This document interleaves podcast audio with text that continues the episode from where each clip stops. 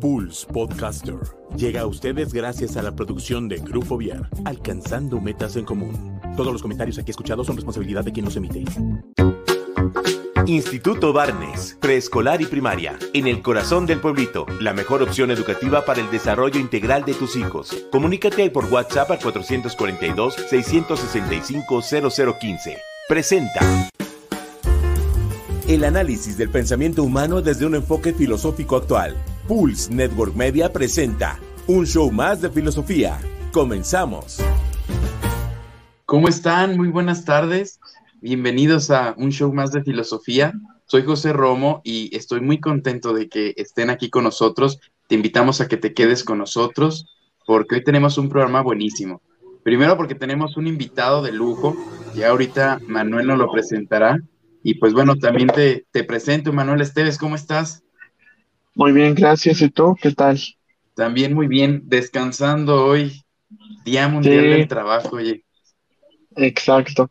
Este, pues nada, aquí presentando también a Alejandro Estrada, un amigo queridísimo y pues que también es conocedor de la filosofía, que estuvo en el ambiente igual que, que nosotros y pues hoy nos va a compartir un tema muy importante que es eh, la ética formal y la ética humanística. Es un tema que él defendió en su, en su tesina y pues que pues nos va a ir muy bien en esta plática, en esta conversación.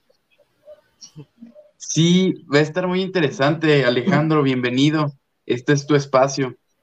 Gracias, gracias, muchas gracias por invitarme a participar de, de este espacio. Espero y que sea un momento muy ameno, que podamos compartir un poco de, de lo que todos vivimos, sabemos y compartimos de la filosofía. Muchas gracias. No, hombre, gracias a ti por estar con nosotros. Realmente, fíjate, no sé si ya has visto los programas pasados, pero justamente tenemos esta, esta misión, ¿sabes? Eh, que nuestro radio escucha, pues se enamore de la filosofía y sepa que todo lo que nos acontece en el día a día, pues tiene que ver con la filosofía, porque, bueno, la mayoría de las veces no lo pensamos, pero debería ser eh, así, pensar lo que hacemos, cada decisión que tomamos, cada sentimiento, cada pensamiento que nos llega, repensarlo, ¿no? Y sentirlo, para, pues para ubicarnos en, nuestra existencia y vivir en libertad. Justo dice Manuel, este tema desde hace dos semanas, Manuel estaba de eh, que nos hable Alejandro sobre ética formal y ética humanista.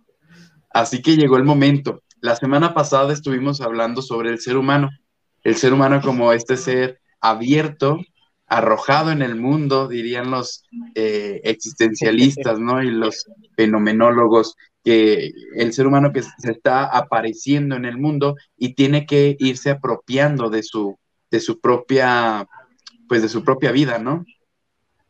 Entonces podríamos decir que está el ser humano, ¿no? En el mundo. Y después llega otro ser humano y así hasta formar una comunidad. Entonces la comunidad de repente empieza a jalar, cada quien empieza a jalar por, donde quiere y como quiere. Entonces tienen que llegar a un común acuerdo para que existan algunas reglas y poder, digamos que, equilibrar el asunto, ¿no? Las relaciones y, y el propio proyecto de la comunidad. A eso le podríamos llamar ética. Pues yo creo que la, ética en sí misma eh, nace de esta misma experiencia del hombre en contacto con el hombre, de esta misma experiencia en comunidad donde aunque ya existan varias éticas o varios intentos de ética, seguimos viendo cómo el hombre se ve inmerso en diversos problemas, en diversas situaciones que a veces como que nos hacen repensar acerca de la ética como algo que verdaderamente sirva. Y creo que eso es algo que nace desde nuestra propia experiencia. Eh, te comentaba antes de iniciar, estoy estudiando pedagogía y en la experiencia también de la educación, a veces como que la, la materia, la asignatura de ética, se ve como que algo de, ah, se pasa con un examen, con una actividad o con algo que nos ponga el maestro y se pasa rápido. No es una materia que implique mucho. Y eso pues con el paso del tiempo pues también va reflejándose en el modo de actuar, que la ética se convierte como en esta área de la que no hay que preocuparse, como de la que no es tan importante mientras esté bien con las leyes, la ética como que pues ahí está bien, no causa tanto problema. Y de alguna manera, eh, pensando en cuanto a la ética en lo personal, creo que es necesario volver a retomarla como un aspecto importante de la vida, como más que leyes o normas que seguir, que es lo que se nos ha planteado que es la ética, como que varias normas a seguir para la convivencia humana, debería pensarse como una forma de actuar en tanto libertad, saber que uno como individuo está llamado a vivir en armonía con otros y ese debería ser el fundamento de la ética, a mi parecer.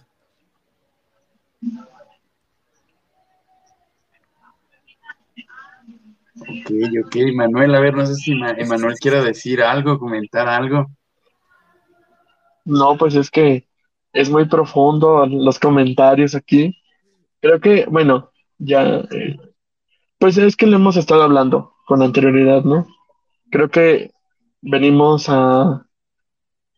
Alejandro viene como que a partir del paradigma de, de lo que propiamente se dice de, de la ética, ¿no? Que son estas normas, que son estas leyes, cómo se conduce el hombre, pero que también es cierto, a veces el, pues el seguir este tipo de normas, pues nos hace, mm, pues nos hace ser no, no autónomos, sino que nos hace ser repetitivos en las cuestiones de lo que hacemos, cómo lo hacemos, para qué lo hacemos, qué propósito tiene hacerlo.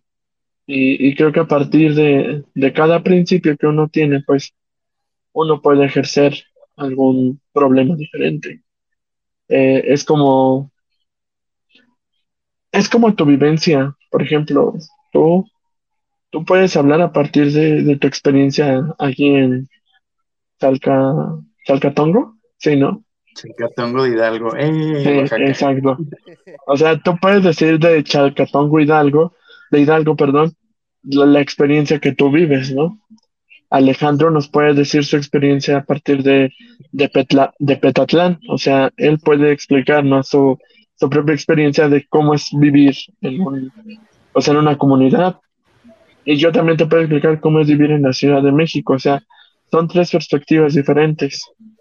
Cada uno tiene una tradición y una costumbre diferente, pero que a su vez todos tenemos en realidad los mismos valores, el mismo eh, el mismo valor ético. O tratamos de tenerlo, ¿no? Porque todavía hay comunidades donde no llega el conocimiento de los valores. Te lo digo justamente por esta realidad. Yo estoy en Chalcatongo Hidalgo y hay comunidades donde los niños no saben qué es el respeto, qué es el patriotismo, qué es la libertad, ¿no? O sea, entonces podríamos decir, justo, qué buen ejemplo pones, ¿no? Digamos que todos los pueblos tienen una moralidad, hay ciertas reglas, reglas, costumbres, tradiciones que permiten que los grupos sociales se puedan desarrollar, pero no todos tienen una ética.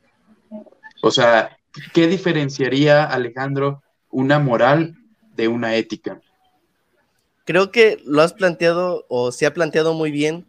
Eh, todos los pueblos tienen una forma de actuar y que tienen como que ciertas normas respecto a lo que hay que hacer eh, algo que todos conocemos a veces, que se nos dice, cuando si llegas tienes que saludar, cuando te vas tienes que despedirte. despedirte. Entonces, esas son como que ciertas reglas que nadie las puso, no están escritas, pero que se han transmitido con el paso del tiempo. Y ese es como de alguna manera el origen de la moral, es la transmisión de, por decirlo así, los principios de, de costumbres que hay que vivir todos los días. Y por su parte, la ética es como que este establecimiento de ciertas normas por parte de la misma sociedad, pero que de alguna manera intentan ser universales. Cuando, ahí se fue Manuel, cuando intenta hablar de, de, la ética y la moral, eh, lo planteo de la siguiente manera. No, yo lo planteo en mi perspectiva. La moral se presenta como esta forma de actuar que nace del hombre y que es establecida por una comunidad y que aparentemente podemos decir que es válida solamente para la comunidad, y por su parte la ética se convierte en estos principios universales que nos rigen como seres humanos, porque, como bien lo hemos dicho hace un momento, cada pueblo tiene su forma de ver la vida cotidiana, cada pueblo tiene su forma de expresar sus vivencias y sus costumbres y tradiciones, y muchas veces son válidas solamente para ese pueblo. Creo que todos hemos tenido contacto con comunidades en las que solamente eh, aparece que esta idea de que se compran a las niñas para matrimonio o se intercambian por animales o por dinero y uno puede decir de su perspectiva, oye, eso está mal.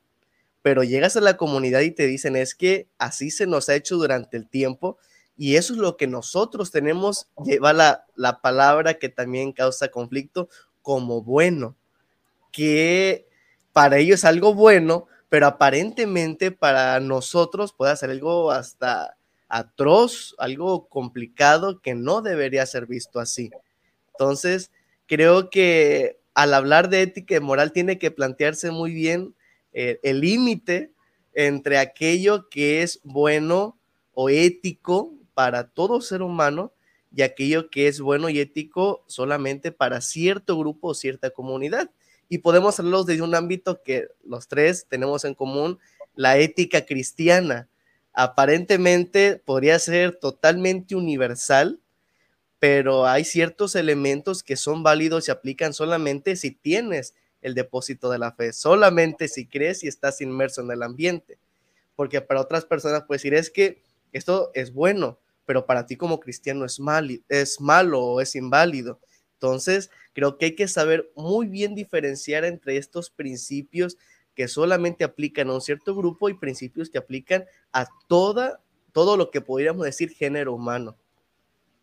Digamos que desde el ámbito de la filosofía, lo ideal es llegar a una ética, ¿no? Y vivir desde la ética. O sea, no quedarnos en la moral, porque claro, digamos que quedarnos en la moral, yo lo veo así, es, eh, sí, o sea, el ser humano piensa, eh, reflexiona lo que se le está proponiendo y lo acepta, pero lo acepta más por el, compromiso, como bien decías tú, cultural.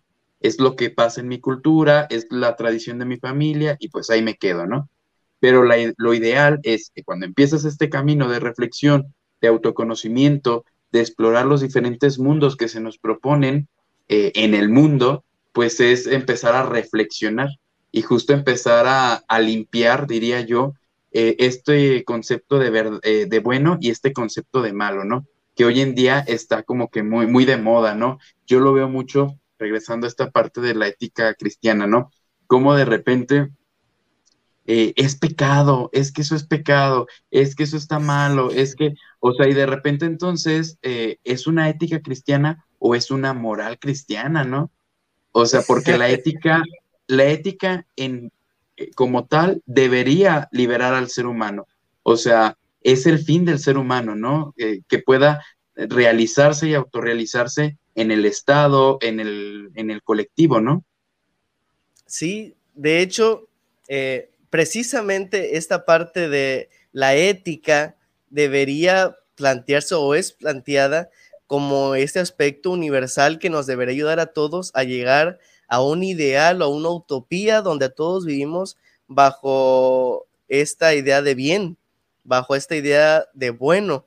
Y creo que es algo que ya va encaminado a esto que, es el tema de hoy, la ética humanista y la ética eh, autoritaria, como la llamaría Fromm, o la ética formal, como la llaman algunos filósofos en cuanto a Kant.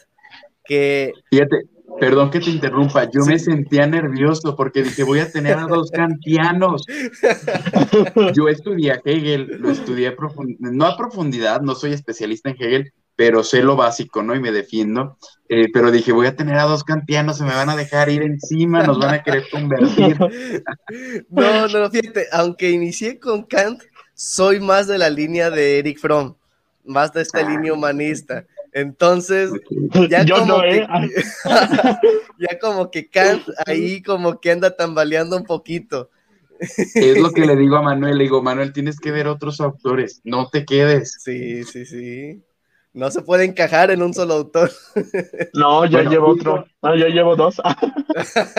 justo estabas hablándonos de la ética formal, ¿no? Ibas a iniciar a, hablar, Alejandro. Sí, eh, y es algo que va encaminado a esta parte de la ética en cuanto a libertad, porque Kant, y me, puse a repasar mis apuntes y mi tesina y mi universa, Kant presenta a la libertad, o a, más bien, perdón, a la ética, como este camino de la libertad, pero una libertad encaminada por el deber, con un cierto condicionante. Kant presenta la, la ética o el camino del bien regido por un imperativo que debería nacer del ser humano, pero que es inherente a todos y que nace de la razón. Y es donde ahí como que tuerce la curcha el rabo, porque es donde pudiéramos decir entonces aquel que no tiene razón pudiera entrar en una ética que nace de la razón misma, y es donde entra Fromm. La ética nace de la misma libertad del hombre, del mismo acto de ser individual. Y es lo que, a mi perspectiva, sí sería una ética, una ética que permite la realización del hombre en cuanto a sus facultades y potencialidades. Y en eso establece que es la felicidad. La felicidad es el plena realización de todo ser humano, no, como dice Kant, el regirse por una ley universal. Sí, justamente eso es algo que tiene Kant, ¿no? Y que Hegel, por ejemplo, le va a checar a, Kant, ¿no? O sea, no, no eres libre si no sigues el deber. O sea, ¿por qué seguir el deber? Tú apropiate de tu propia existencia. Por eso cuando Napoleón está ahí eh, haciendo toda su, su, revolución, Hegel se queda asombrado y dice, no hombre, este vato es la verdad absoluta, porque no está siguiendo ninguna regla, sino simplemente está siguiendo a su razón. Está ese siguiendo es el hombre. instinto. Ah, ese es el hombre. Y yo creo que es una invitación Justamente aquí viene también una frase muy popular del medievo, del gran San Agustín, que es ama y haz lo que quieras.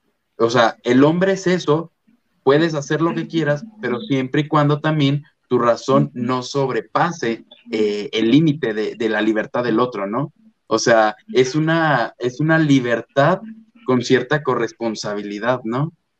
Sí, y de hecho hay otra frase similar de Eric Fromm en el que dice que el ser humano comienza a existir cuando comienza a librarse de todo aquello que lo oprime y que le impide ser libre. Solo hasta entonces nace el hombre. No es ni cuando es parido, no es cuando comienza a razonar, es cuando se libra de todo aquello que lo oprime, incluido el Estado, porque el Estado es una forma de opresión, incluida la ley, es una forma de oprimir al hombre. Sí, Sí, es que realmente, no, o sea, digamos, sí es necesaria la ley y son necesarias las reglas, pero al final oprimen al hombre. Te marcan un estilo de vida, un mundo que supuestamente es el que tienes que seguir, porque es el bueno o porque es el verdadero, pero te privas de todos los otros mundos que existen o que puedes crear, ¿no? También. Sí, sí, sí.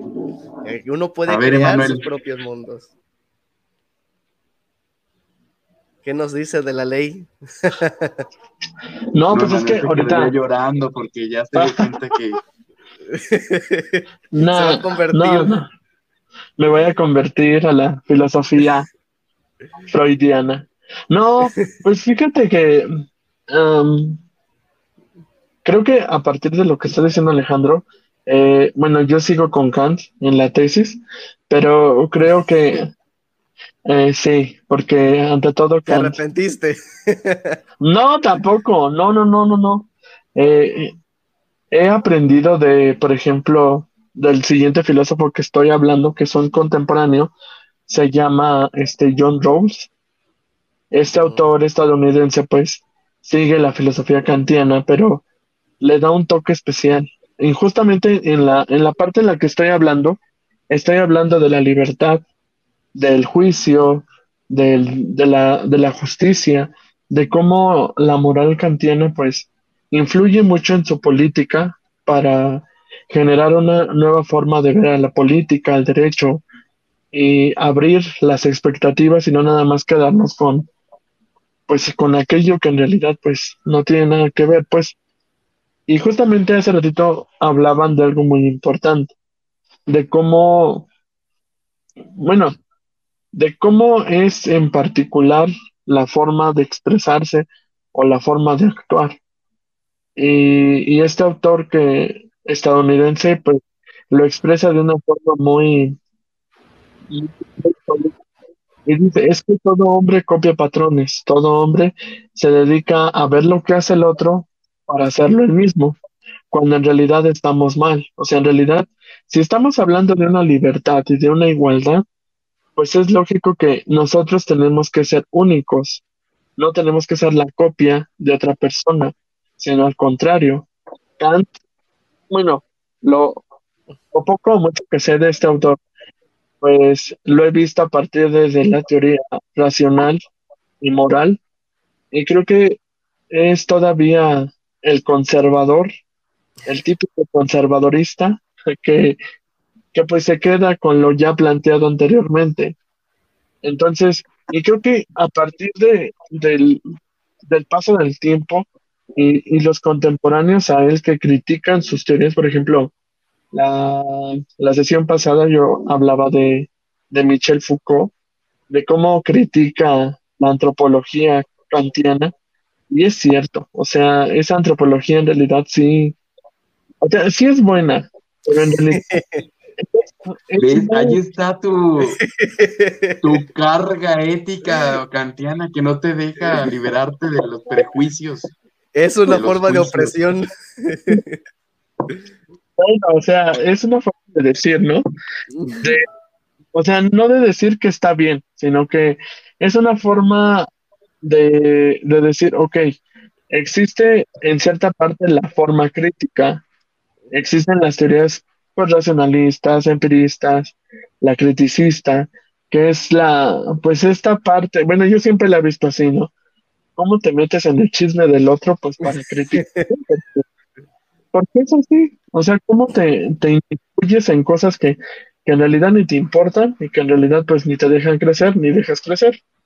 Entonces, pero creo que lo que Michel Foucault también decía sobre esta teoría kantiana, sobre la antropología, pues dice es que este hombre pues nada más hablar de pues del egoísmo, de, de, cosas más psicológicas que antropológicas, porque en realidad nunca, en ningún momento Kant en ese libro expuso así en cierta forma sólida, pues qué es el hombre, sino que nada más dijo, ah, el hombre es egoísta, es pasional, es afanático, es no sé qué, es no sé cuánto. Temperamental. Dijo todo, pero menos es en realidad el hombre. O sea, nunca dijo la esencia original. Ahí tenemos a Habermas que critica también parte de la filosofía kantiana que dice que la metafísica, pues, ¿en qué momento o a quién se le ocurrió decir que la metafísica, pues, no es una ciencia? O sea, literalmente, pues creo que dijo que quién fue el, el mento el baboso que pensó que eso no era una, ciencia. Y, creo que a partir de estas teorías pues le van cambiando el pensamiento, ¿no?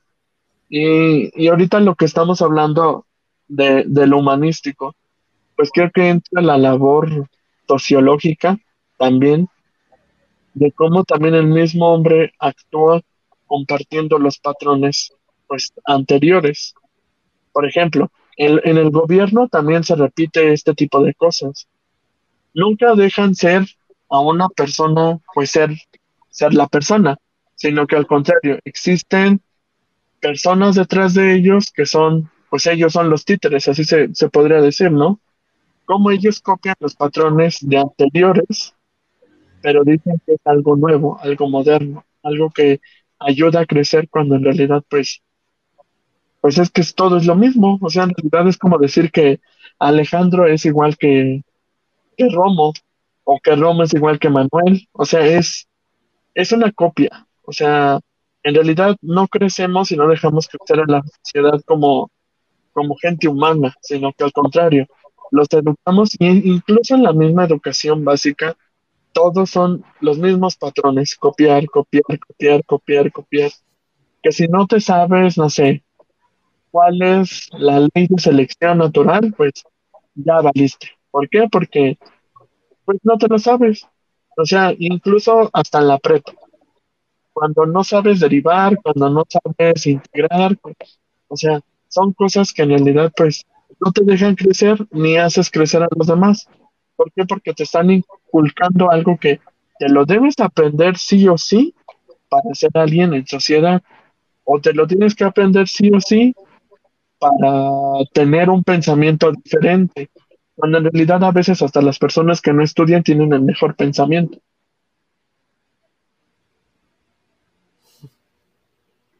Ese Manuel anda con todo, ¿eh? no, tú muy bien. educación se metió. sí, eh, a todos nos cacheteó. Fíjate que en esto de la educación, digo, aquí un paréntesis, hay pedagogos humanistas que justamente se encaminan a esto, ¿no? Al hecho de decir que cada alumno busque su propio método de aprendizaje y que el educador, educador lo pueda acompañar y le pueda mostrar las herramientas para que ese niño pueda desarrollar sus diferentes inteligencias y al final ese niño pues salga con un aprendizaje. O sea, esto es bien interesante, ¿no? Porque eh, tal vez hablar de la ética en el salón de clases, pues eh, si nos ponemos a lo mejor muy formales, todos se tienen que memorizar, ¿no? La, lo, reglas. Humanistas sería eh, la idea que cada niño o cada adolescente, cada alumno lo aprenda de manera diferente, que cada uno lo relacione con sus propias vivencias, con su propia experiencia. No sí, sé de... pedagogo cómo lo ve eso. Definitivamente. De hecho, este, justamente ahorita en clases estamos hablando parte de eso y definitivamente la educación, aunque ha satanizado, eh, se ha vuelto o siempre ha sido desde la escuela tradicional hasta la nueva escuela mexicana, eh, siempre ha seguido trabajando con el conductismo, ha seguido en esta idea conductista de que el alumno aprende eh, o la educación se convierte en esta labor de cambio de conductas encaminadas al aprendizaje.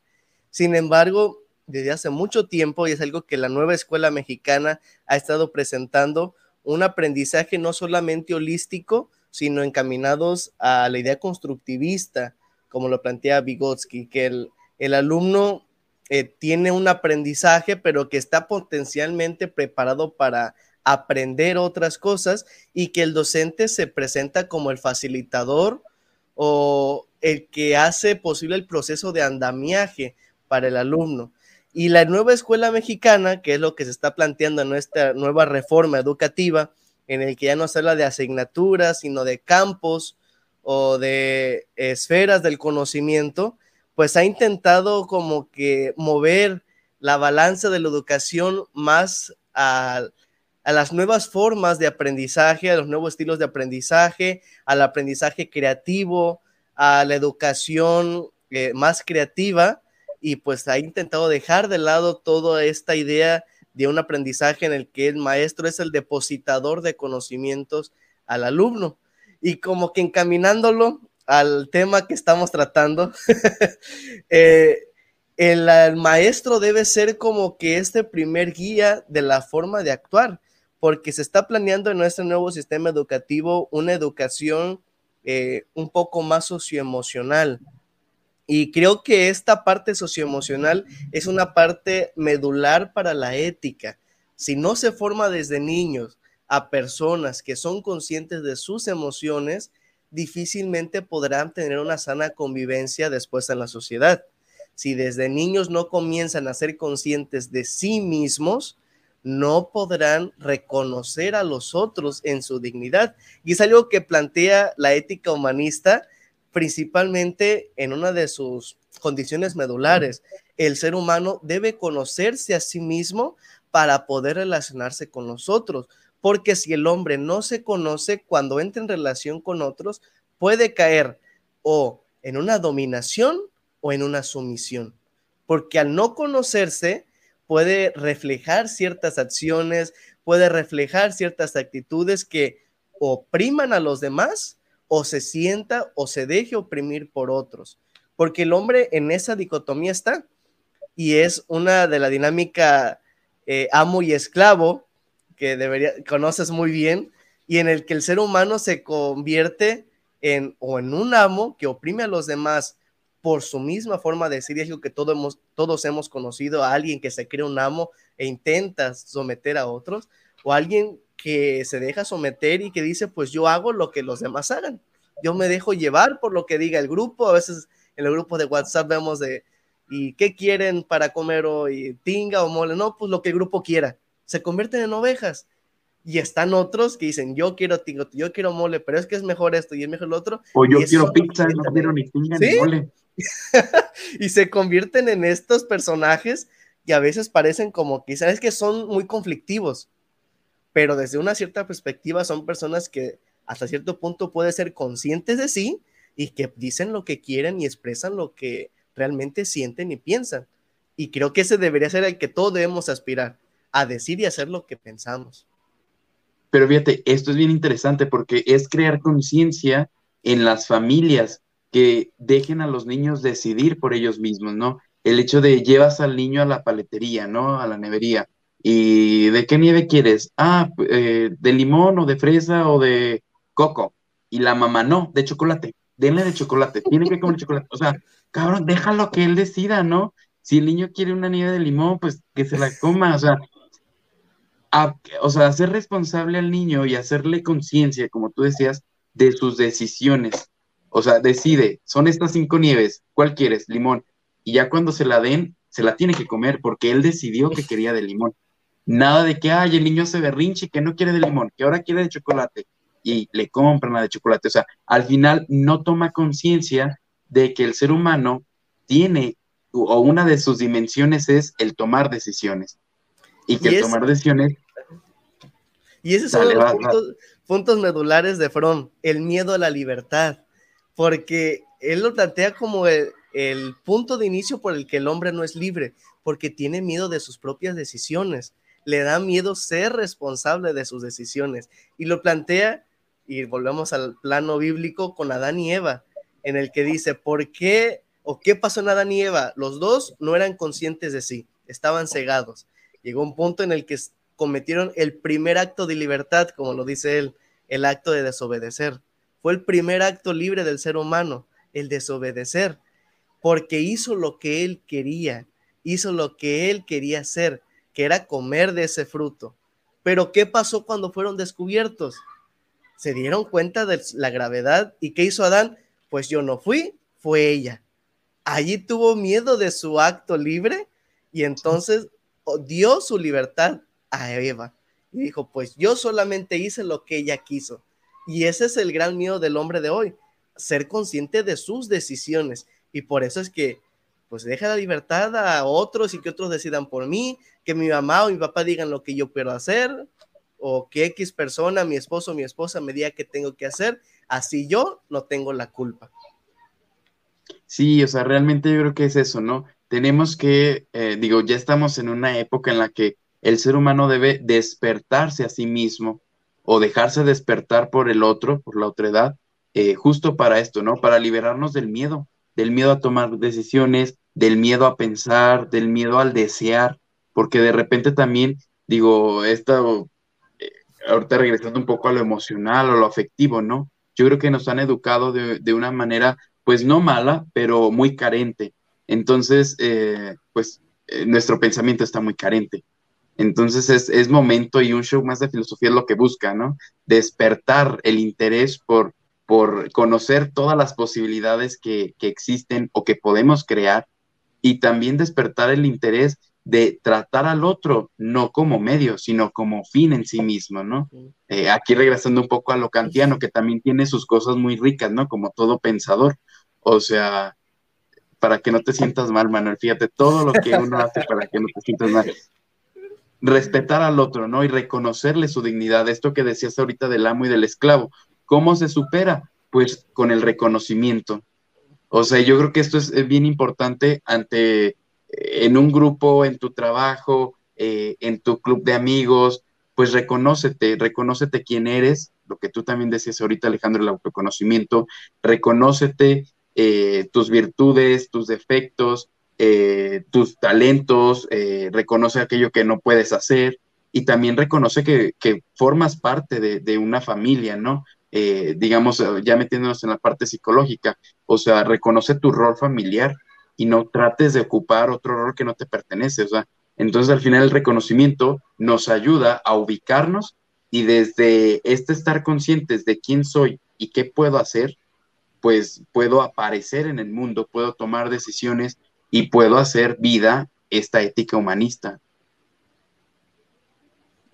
Sí, definitivamente creo que, que inicia y retomando, y dijeras haciendo alusión a Kant, él plantea esta primera base, el hombre debe, debe ser consciente de sí mismo para definirse como un fin. Si el hombre se presenta a sí mismo como un medio, difícilmente podrá emprender esta tarea de la libertad.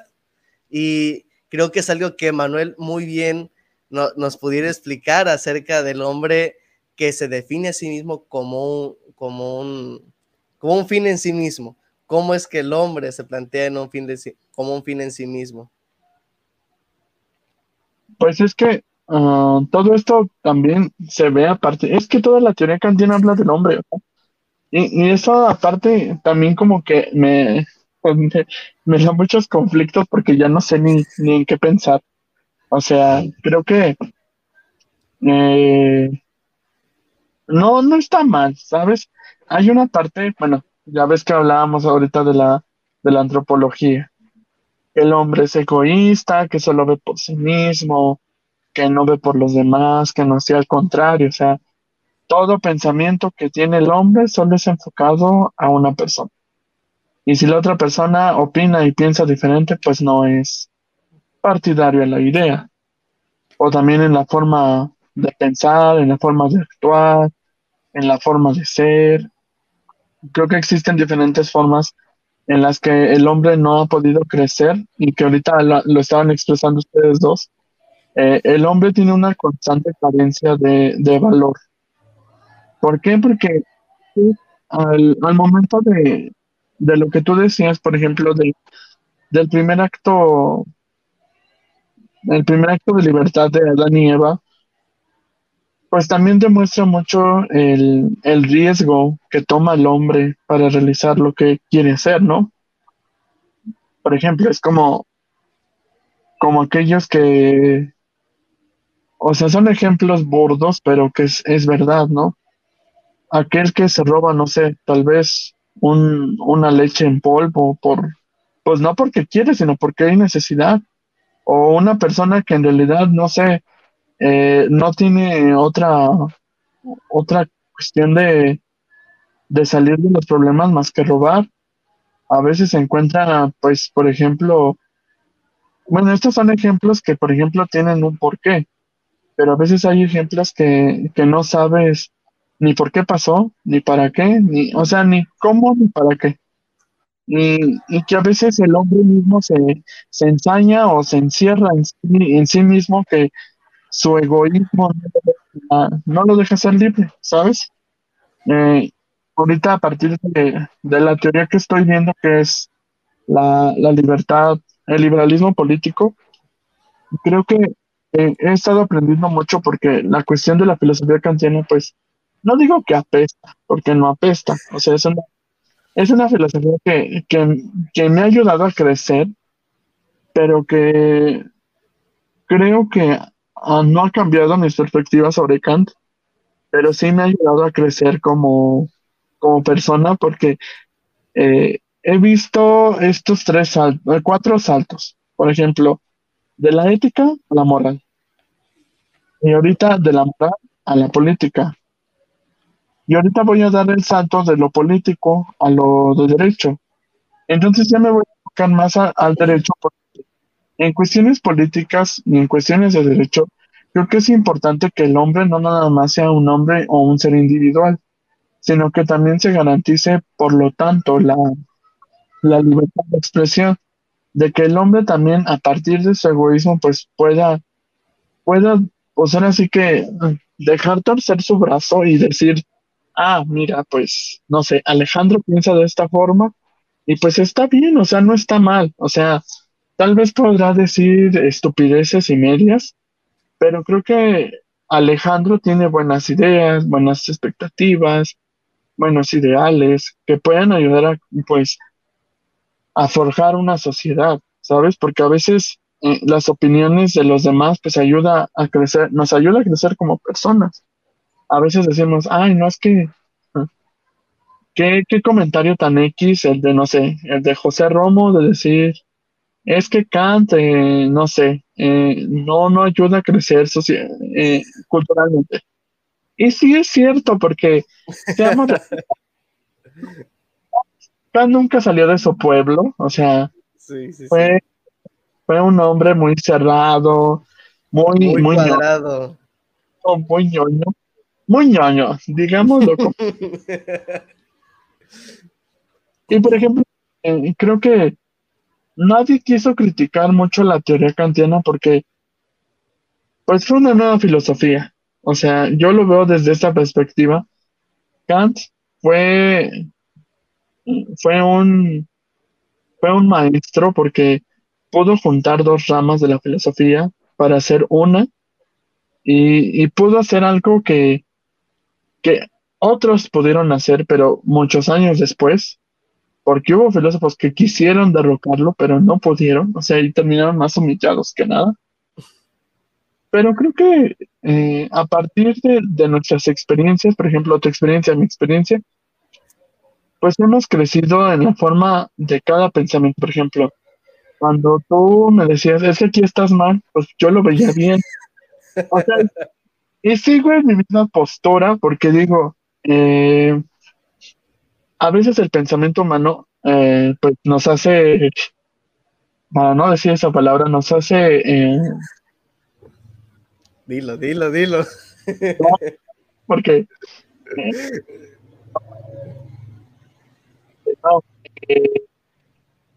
pues te hacen muchas ideas locas, ¿no? Para no decir la palabra, porque te o sea, es algo que que se pierde. O sea, es un, tradicionalismo en el que pues el hombre se ve inmiscuido en problemas y esos problemas los repite otra persona o las enfermedades de una persona ya las tiene otra. Aquí englobamos todo. Psicología, filosofía, medicina, no sé, todo. O sea, literalmente todo. ¿Por qué? Porque pues si a Juanita ya le dolió el pie, Tal vez a Emanuel ya le duele también el pie, pero el otro, o sea, no le duele el mismo que a Juanita. O sea, y son patrones que solo es para llamar la atención, porque eso es lo que quiere el hombre, llamar la atención. Sí, de hecho quiero, quiero retomar eh, un punto que mencionaste acerca del egoísmo y la libertad de expresión.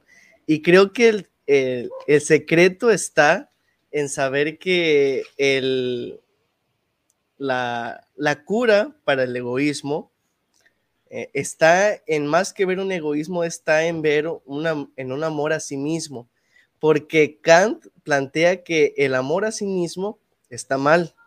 Y él, lo, y él lo plantea en la antropología. Él dice que está mal el amarse a sí mismo, lo ve como un egoísmo. Sin embargo, creo, y es lo que yo critiqué en mi tesina desde los ojos de Fromm, que el amor a sí mismo no está mal, porque si recorrimos a Kant, en el que dice que debe amarse a todo hombre por el simple hecho de ser hombre, pues yo también soy un hombre, también soy un ser humano. Por lo tanto, no debería estar mal amarme a mí mismo, porque es una expresión de mi misma capacidad de amar. Y en la medida en que yo me amo, estoy en las posibilidades de amar a otro. Porque si no fuera capaz de amar algo tan simple como mi propia humanidad, amarme con mis propios errores, con mis propias dificultades, con mis propias inclinaciones o pasiones, como lo diría Kant, sin aceptarme como soy, no pudiera aceptar las inclinaciones, deseos y afanes de otro ser humano. Y creo que ahí está la respuesta a la convivencia el saber que aceptándome tal y como soy, voy a poder ser capaz de aceptar a otro, porque así no podré tener ningún complejo, regresando a la psicología, no podré crearme ningún complejo de inferioridad o superioridad, no crearé ni, mí ningún complejo en cuanto a la autoridad y entonces se pudiera dar un verdadero balance entre lo que soy yo como persona y lo que es el otro también como persona, en cuanto a su dignidad, en cuanto a su ser y en cuanto a un ente en sí mismo. Solamente así se puede llegar a una dignidad. Solamente así se pudiera ver al otro como alguien en sí mismo y no como un medio para mis propios deseos. Y ese es un problema que es eh, que está muy actual. Eh, vemos al otro como un medio para satisfacerme, como un medio para ser yo. Y es algo que el capitalismo, vamos con Marx, nos ha planteado que el otro se convierte en un medio para uno, para el trabajo, se convierte en un medio para mi propia satisfacción amorosa, se convierte en un medio para todo este, este programa que estamos haciendo. Hay personas trabajando y cuando no se toma a esas personas eh, como puentes y como un como personas en sí mismos y que están dando de sus capacidades o de sus poderes, como diría Fromm, podemos tomarlos como medios y es donde muchas personas eh, saltan y crean como que ciertos complejos de autoridad en el que dicen es que yo soy más que esta persona porque le estoy pagando, soy más que esta persona porque yo eh, estoy por encima, tanto intelectual, económica o físicamente, incluso pudiéramos hablar, y que se pierde porque no hay un correcto conocimiento de la persona y que eso nos remitiría a la frase eh, griega que tanto ilumina la filosofía, conócete a ti mismo, porque en el conocimiento a mí mismo, dice Fromm, conozco al otro y conociendo al otro conozco al mundo y a todo el género humano y conociendo al hombre no conozco nada, porque entonces me dejo asombrar todos los días por el otro y por mí mismo. Muy profundo. pues es que en realidad, no, ya para ir aterrizando todas las ideas que hemos expuesto, antes de, cerrar el, programa de hoy, pues creo que mm, todo influye, o sea, todo influye desde el primer tema del que hablamos, que es el asombro. Pues como el asombro, pues también influye en lo que me asombra, pues aparte de dejar un, pues un sentimiento, una impresión en mí, pues me ayuda a, a crecer, ¿no? Eh, como también pues este mismo hombre pues a, pesar de ser una persona impulsiva, eh, fan, afanática, este, de todos los medios posibles que, se quiera ver al hombre, eh, tanto en cultura como pues en religión, el hombre toma perspectivas diferentes. Por ejemplo, en la religión, pues el hombre, ¿cómo se ve? pues el hombre sigue también estos mismos patrones para pues para idealizarse lo que es Dios. A veces en las mismas religiones existe la pelea de que Dios Dios puede ser solo una persona, pero el Hijo no, no comparte con el Padre, el Padre ni con el Espíritu Santo. Entonces, son, son teorías que se van compartiendo y que se van fragmentando y que creo que a partir de aquí también em, nos hemos ido fragmentando en, estos aspectos para ir pensando en lo que queremos y cómo queremos que nuestra sociedad pues, se vaya interiorizando más. Eh, otro punto muy importante, este, creo que nos hemos dejado fragmentar como sociedad, porque a veces las benditas TICs nos han ayudado a, a copiar patrones. No sé tú cómo lo veas, pero creo que, bueno, antes de cerrar, creo que eso es muy importante. Las TICs también influyen mucho en el pensamiento y en la conducta humana. Lo que vemos en TikTok, lo que vemos en Facebook, lo que vemos en Netflix, en donde sea, influye todo. Que si tal artista se cree buchón, buchona, que si se cree psicópata, que si se cree lo que sea, todos copiamos el mismo estilo. Eh, cuando se pusieron de moda los coreanos estos no sé cómo se, ni sé cómo se llaman, fíjate. Los, coreanitos, ándale, estos. Todos andaban ahí copiando sus ideales, queriendo ser todo, incluso ahorita que con las canciones que han sacado famosas de, de la Kenia Oz de malas decisiones, ahí están todos bailando, haciendo su de hoy me puse linda para verte y pues, o sea, en realidad, ok, sí, influye mucho la música, pero creo que copiar patrones también es malo. No sé tú cómo lo ves.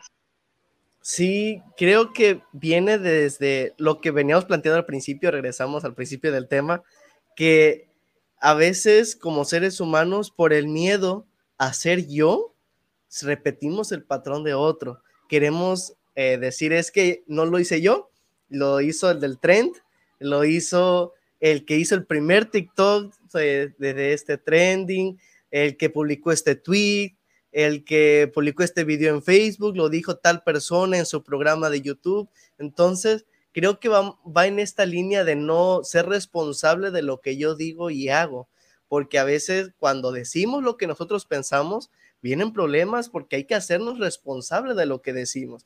Y por eso creo que es más cómodo, y lo decía From, eh, una forma de evadir la libertad, pues es integrarse al grupo y dejar que el grupo haga lo que ellos quieran y entonces ya no es mi problema, es lo que el grupo dijo y es una forma de evadir mi propia autonomía, mi propia libertad, mi propio ser. Me, me quito mi, mi persona, me pongo la máscara del otro, del famoso, del youtuber, del influencer y entonces me pierdo. Ya no son mis decisiones, son las decisiones del otro y si algo sucede, pues cambio de personaje, cambio de idol, cambio de influencer y entonces no es problema mío. Y ese es un gran un problema de la sociedad. Yo que trabajo con jóvenes, eh, me he dado cuenta mucho de eso, de que a veces eh, se la pasan publicando estados de es que me siento deprimido, es que es un mal día, es que me siento muy triste, pero en realidad no se sienten así pero por el simple hecho de querer llamar la atención y de que alguien les mande un mensaje de cómo estás, no estás bien, no te preocupes, pues publican y publican esos videos de, depresión y se convierte en una moda. Ajá. Como que se quieren sentir, este, ¿cómo se dice? Eh, como que ser el centro de atención por un rato. Sí, sí, sí. Sí, sí, ser de los 15 años. sí, definitivamente. Sí, a veces eh, el joven pues solamente lo que quiere es que alguien le hable o hablar con alguien y ya. Y por eso busca las formas de llamar la atención. Y es un grave error porque pierdes tu individualidad, eh, no convives con tus otras emociones, no convives con tus otros acontecimientos, te pierdes momentos de alegría por querer estar triste por la moda de que todos están deprimidos, todos viven en estrés y entonces se pierden de todo la maravilla de emociones que es la vida, que es vivir con una pluralidad de emociones y sentimientos todos los días, todo el día. Y creo que es algo que, hemos compartido de que a veces amanecemos con toda la actitud y ya en la noche estamos de que, ay, me siento muy cansado, ya no aguanto, me siento triste pero pues te tomas una cervecita o sales con unos amigos y ya se pasó, porque eso es la vida, un continuo devenir de acontecimientos que te hacen eh, que todas tus emociones florezcan. Y esa es la belleza de la vida, sentir cada momento único, cada momento como si fuera el único que vas a vivir. Eso sí, eso sí es cierto, diría yo. Pero bueno, creo que ya se, acabó el tiempo. Eh, no, me queda, no me queda más agradecer tu poquito. agradecer tu participación. Este agradecer la participación de José Romo, también agradecer a Mario, Mario, Miguel Olvera, perdón, este, pues transmitir eh, en estos días.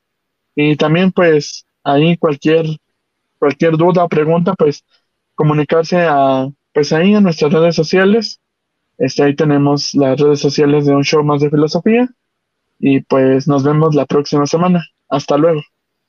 Muchas gracias, muchas gracias por invitarme y espero después poder compartir en alguna otra ocasión si me invitan y pues tengo muchas cosas que nos faltaron compartir, pero ahí muchas gracias. Claro que sí, sigues invitado y pues ahí estaremos invitándote en otra ocasión más porque es bueno compartir esto contigo. Gracias, gracias. El amor a la sabiduría, actualizado para las nuevas generaciones. Esto fue un show más de filosofía por Pulse Network Media. Conecta distinto.